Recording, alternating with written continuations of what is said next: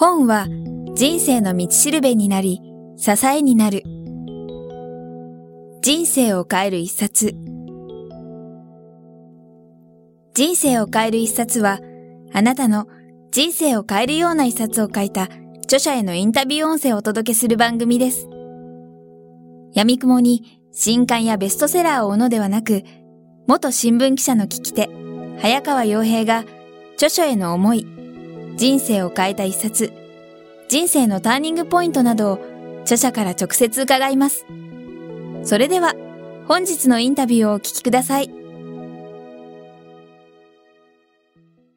松浦さんの人生を変えた一冊をいよいよお聞きしたいんですが、うん、あの人生を変えたかどうかわからないんですけど 高村光太郎詩集っていうのを、はい、僕はあの中学生の時に初めて読んではい、で中学生の時っていうのはすごく多感でねいろいろ悩む、はい、自分って人間がいかにダメなのかみたいなことを、要するに初めて世の中の何かと自分を比較し始めるわけですよ、背が高い低いも含めて、顔がねこうハンサムかブサイクかとかねことから全てこう自分の中で自分がどうなのか、はい、でも大抵の場合自分がもうダメだっていうことに気が付くわけですよ、はい、何にもできないし弱いし。それででも世の中ではいい点数を取らなきゃいけないしいい服着なきゃいけないしそのいい学校ねいい会社に勤めるのがやっぱり正しい人間か、はい、でそういうなんか、うん、普遍的な正しさみたいなことに自分がどんどん縛られていく、はい、でそれとのギャップで苦しんでいくっていうような、子供ってみんなそうだと僕は思うんですよね、はい、思い通りにいかないことの,、あの乗り越え方がわからない、はい、それで僕はふとその高村光太郎のデパートで展覧会があったんですよ、ね、でそれを見に行った時に高村光太郎さんの詩が展示してあって、詩というものに初めて出会ったんですで詩っていうのは僕のそれまでの印象だとねなんかよく分かんないもの、はい、で分からないのが詩詩なんだみたいなふうに思ってたんだけど非常に分かりやすかったんですよ、うん、その詩がね。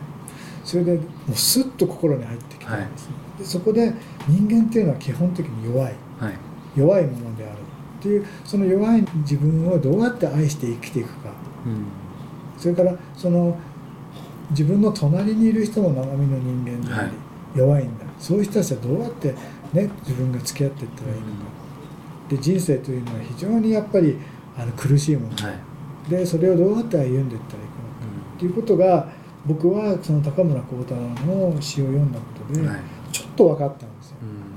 ちょっと分かったんですね。きっかけですよね。なるほど、うん、貧乏っていうことがね、はい、どういうことなのか、ね、人が愛するっていうことがどういうことなのかっていうのが、すごくリアリティを持って感じることができたんですよね。うん、でまあそれをすごく象徴的にあの思ったのが、はい、この詩の中にある、えー「最低で最高の道」っていう詩があるんです、ね、最低で最高の道、うん、それで僕はねガーンっていうショックを受けたんです、えー、で道っていうのは、はい、まあ道っていうのは人であったり人生と例えるとね最高であるべき要するに素晴らしくあるべきっていうねものがもう身についてるわけじゃないですか。自分の中で、価値観として。でもね最低でもいいんだ。って、うん、で最低と最高っていうものが2つある、はい、っていうことに僕はちょっとね嬉しかったんですよね、うん、すごく楽になった。いや今のもそうですね。そのちょっとまあ引用というか解説していただけでも楽になりますね。だからね人生っていうのは最低にして最高でいいんだと。いうことですよね。いう両方なんだ、はい、だからそういう生き方がやっぱり実は健やかなんじゃないかな。っていうことにまだ1415の頃に、はい、なんか感覚的に僕は受け取ったんですよ、はい、そしたらものすごい自由になってあ俺ってって最低でいいんだみたいな、うん、でも最低でももしかしてそのすぐ裏には最高なのかもしれないし、っていうね、そういうことを感じた一冊、なる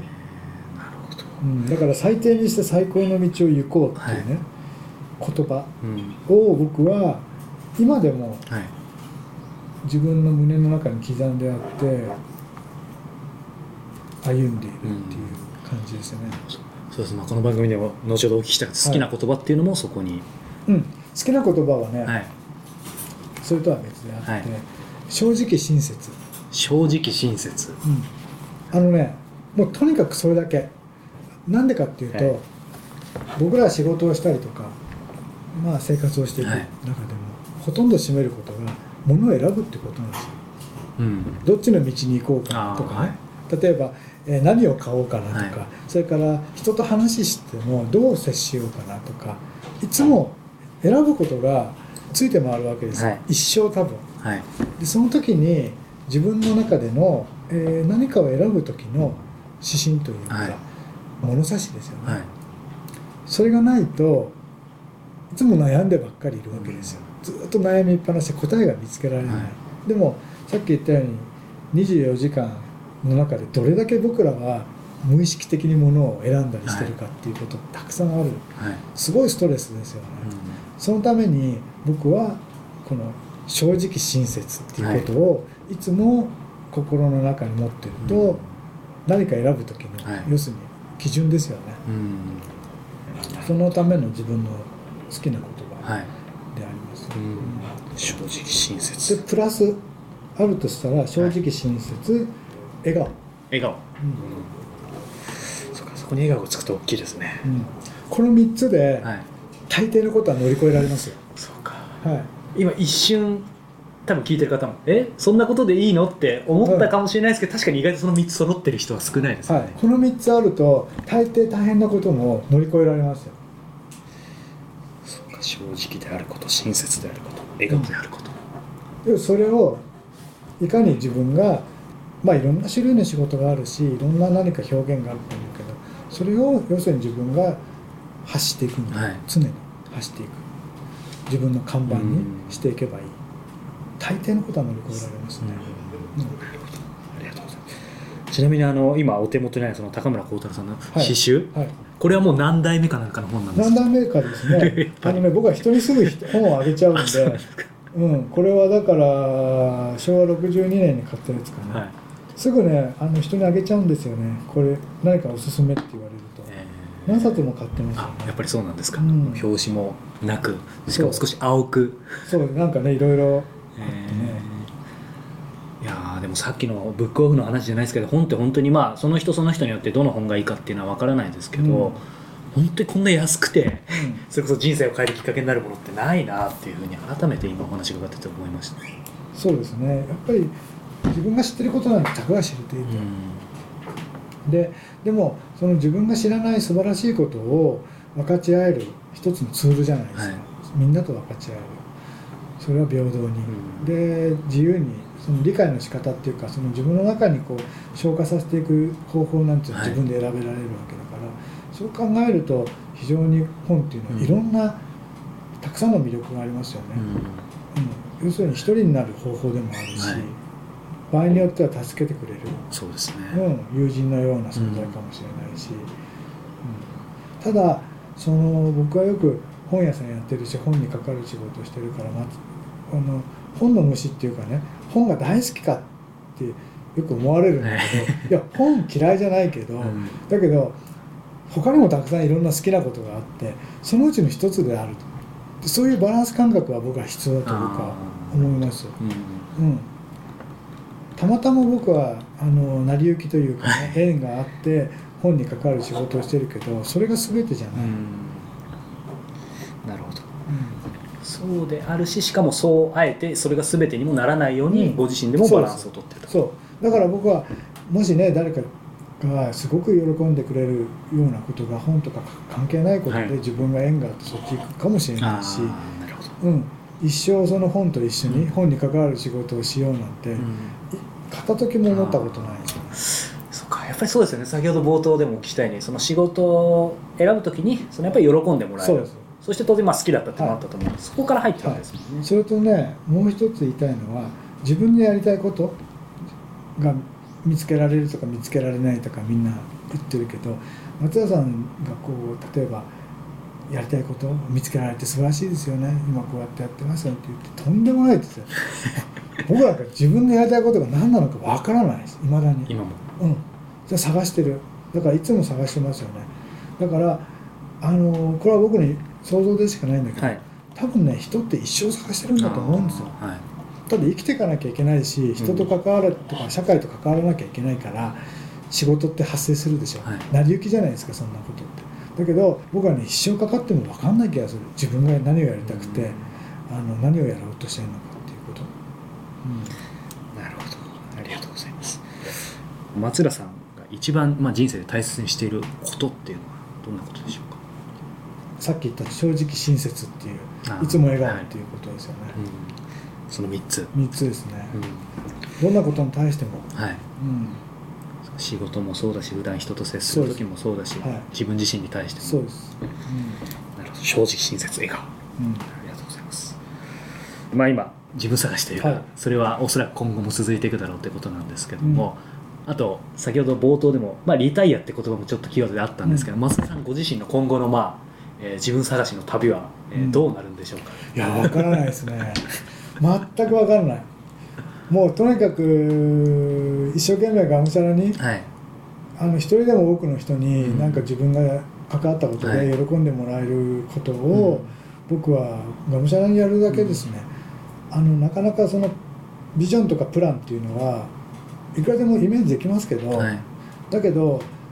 そんなこと考えたってしょうがないだろうと思いますよ、はい、今日は明日のことで精一杯ですもんね、うん、生きていくのが、うん、松浦さんというとまあこの本にもありますけども、はい、今日改めてお会いしてやっぱり同じだったんですけどやっぱり日々忙しい中でも、それでもやっぱり外から見ると、まあ、肩の力抜いてるってちょっと言い過ぎかもしれないですけど、やっぱり自然体でそれこそ本質的なことは見失わずにぶれていないようには見えるんですけども、この辺りっていうのは、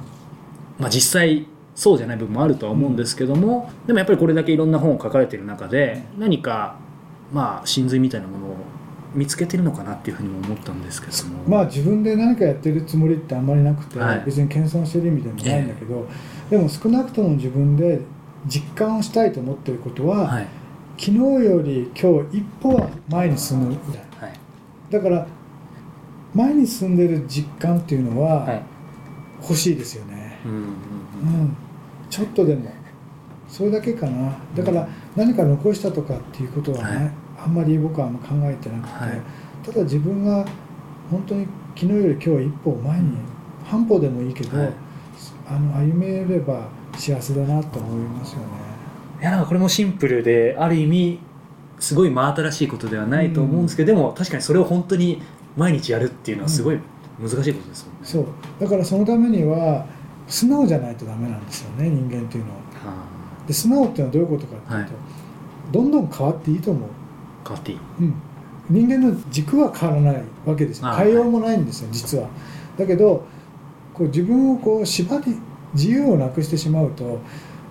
なんかこう思うんだけどでもこれは俺らしくないからみたいなことでね、はい、なんかやめたりとか自己規制とかするとやっぱ損ですよね、はい、だからもうどんなことにも素直になって、否定しないっていう生き方ですよね、はい、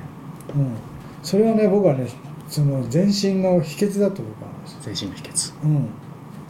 っぱりねプライドは捨てることでね。あ、うん、大事なことは、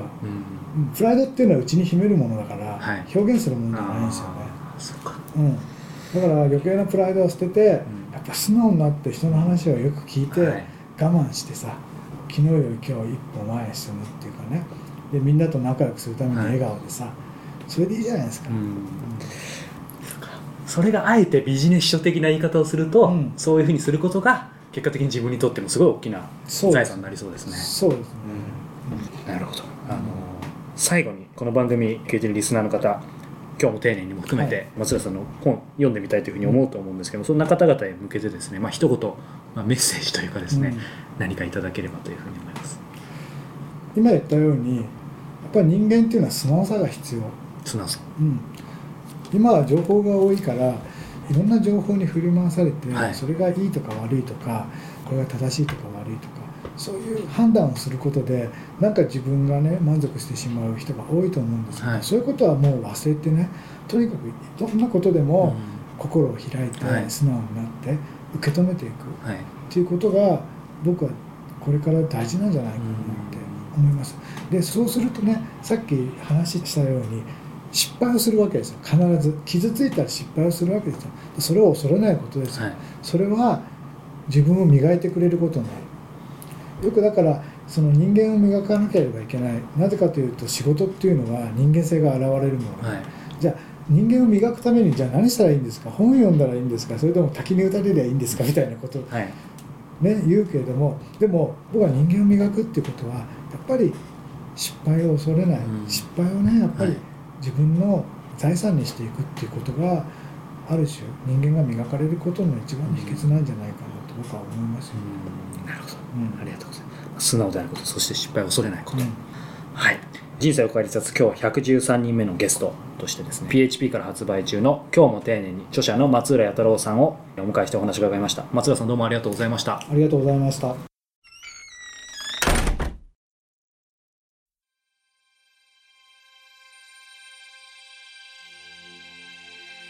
本日のインタビューはいかがでしたか？渡辺美希さんや茂木健一郎さんら過去にお届けした100人以上の著者インタビューはすべて人生を変える一冊のサイトより無料でダウンロードできます。もっとインタビューを楽しみたいという方は、ぜひお聞きください。サイト URL は、kiqtas.jp スラッシュ book キクタス .jp スラッシュブックです。Google で人生を変える一冊と入力いただいてもアクセス可能です。本日も最後までお聞きいただきありがとうございました。それではまたお耳にかかりましょう。ごきげんよう。さようなら。この番組は、キクタスの提供、若菜はじめ、ご機嫌ワークス制作協力、宮浦清志音楽、清水夏美ナレーションによりお送りいたしました。